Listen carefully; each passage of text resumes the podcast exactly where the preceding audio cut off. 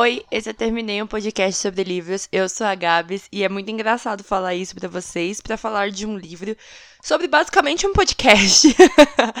o livro de hoje eu conversando com o ex da Rachel Lynn Solomon, que é um fenômeno lá fora, que vai ter mais livros lançados aqui no Brasil.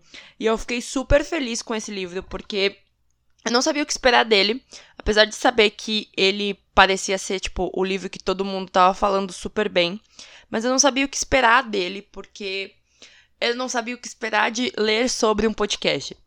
A Chay é produtora de uma rádio pública em Seattle. Sempre amou o que faz, mas com a chegada do Dominic, um jovem alto e atraente que ama dizer o que fez mestrado em jornalismo, sua vida começa a mudar. Por conta de corte de gastos, a emissora pretende demitir as pessoas caso não haja um programa novo a ser feito e que gere lucro. Com isso, Shai tem a ideia do programa conversando com o ex. O problema é que o Kent, o chefe da rádio, acha legal Dom e Shai fingirem ser um ex-casal para apresentarem o programa. E o que eles não esperavam acontece.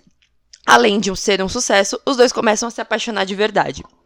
É muito legal porque a Shai tem 10 anos de rádio, ela se formou e foi direto para essa rádio. Ela sempre foi produtora, ela nunca teve a voz dela na rádio. E quando falam, Shai, você vai ter que apresentar, ela fica, meu Deus, mas minha voz é horrível. E, e, é um sentimento que eu tenho. Eu não consigo me ouvir. Eu fico, ai meu Deus, minha voz. As pessoas não vão gostar da minha voz e não sei o quê. E o Dom, ele é uma pessoa que ele não tem muita vocação para falar sobre outras coisas a não ser sobre notícias. Ele é um cara que acha que o jornalismo tá aí para mudar o mundo. Eu concordo com ele em partes, mas eu também acho que o jornalismo pode falar mais do que só sobre notícias trágicas ou sobre escândalos. E aí eles começam a conviver e eles sempre teve, tiveram esse momento gato e rato, assim, sempre tretaram muito. A Shai sempre ficou provocando ele porque ele nunca tinha entrado ao vivo e ele ficou provocando ela quando ela entra ao vivo. Mas eles funcionam muito bem, eles têm uma química que parece que eles são um casal que já rolou. Só que em alguns momentos eles têm umas travas de tipo contar sobre como foi esse relacionamento, sendo que nenhum dos dois nunca namorou, tipo, nunca esteve junto de verdade. E aí a Shai vai descobrindo que o Dom nunca teve um, além do primeiro relacionamento dele, sempre com outra pessoa. Ele é uma pessoa fechada, ele é uma pessoa que acredita no amor, de que o amor tem que ser é, leve, mas ao mesmo tempo contínuo, não uma coisa assim, sai com várias pessoas e tal. E a Shai, os relacionamentos dela nunca deram certo. Além disso, a melhor amiga dela tá se mudando de Seattle. Então ela tá ficando meio que sozinha, né? Ela tem uma casa agora, tudo, mas ela tá meio que ficando sozinha. E a mãe dela vai casar de novo. Então ela tá meio, mano, eu não casei, eu não tive um relacionamento e eu tô aqui. E ela, é, ela tem 28 anos, 28, 29 anos mais ou menos. E o Dom tem 24. Então, assim, ela é mais velha que ele. Tem esse, esse choque. Ela, em muitos momentos, fala que ela é muito mais velha que ele. E ele fica tipo, mano, você não é muito mais velha que eu. Ela fala, ai, quando você tava indo pra faculdade, eu já tava trabalhando. E tipo, calma. Mas eles têm uma troca muito legal. É, é, perfeito o livro. Me fez querer continuar fazendo os podcasts porque é algo que eu amo e que vale a pena fazer. E sobre não ter medo de dizer que se ama. Porque a Shai, ela o tempo inteiro diz que ela tem medo de dizer que ama alguém. Porque toda vez que ela diz isso, a pessoa vai embora. Eu tenho esse medo, porque isso já aconteceu comigo também. E, na verdade, as pessoas vão embora porque elas têm medo. Não você de dizer, mas elas têm medo de sentir a mesma coisa. Porque hoje em dia todo mundo tem medo de amar. E aí a Shai tem medo de dizer que ama e o Dom ir embora. E eu fico pensando, cara, mas é mais fácil você dizer do que guardar aquilo para você. E eu aprendi a dizer isso e aprendi que, tipo, ok, eu posso dizer a pessoa ir embora se ela quiser. Problema dela, porque eu coloquei para fora. Não tô fazendo nada de errado, não é um sentimento ruim, não é algo é, ruim errado que vai ser julgado pelas pessoas porque eu disse eu te amo.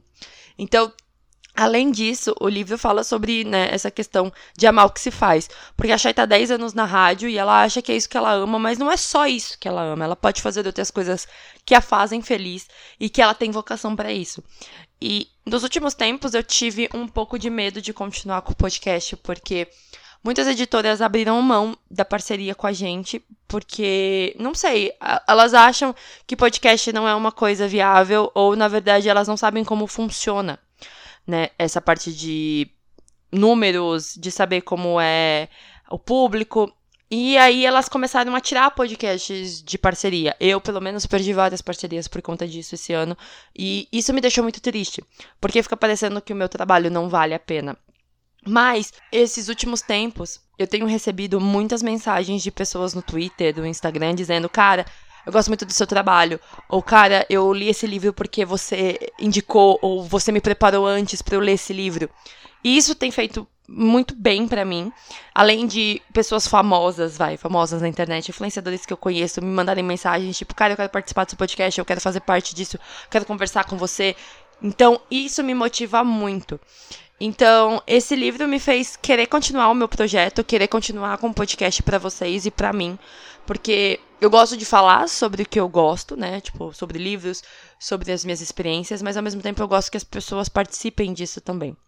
E esse podcast era para ser feito com a Mara, do Entre Teólogos e Epílogos, mas a Mara tá, tipo, muito, muito, muito, muito ocupada, porque ela é uma jovem trabalhadora, não é mesmo? Então, é, eu dedico para ela, porque a gente leu esse livro e a gente se identificou muito. Ela falou: Meu, eu achei muito sua cara esse livro. Você precisa dele e ele vai te motivar ainda mais. E eu queria agradecer também à editora, a Rua de Sabão, porque foi, tipo, perfeito receber esse livro. Foi perfeito ter esse momento e me fez continuar.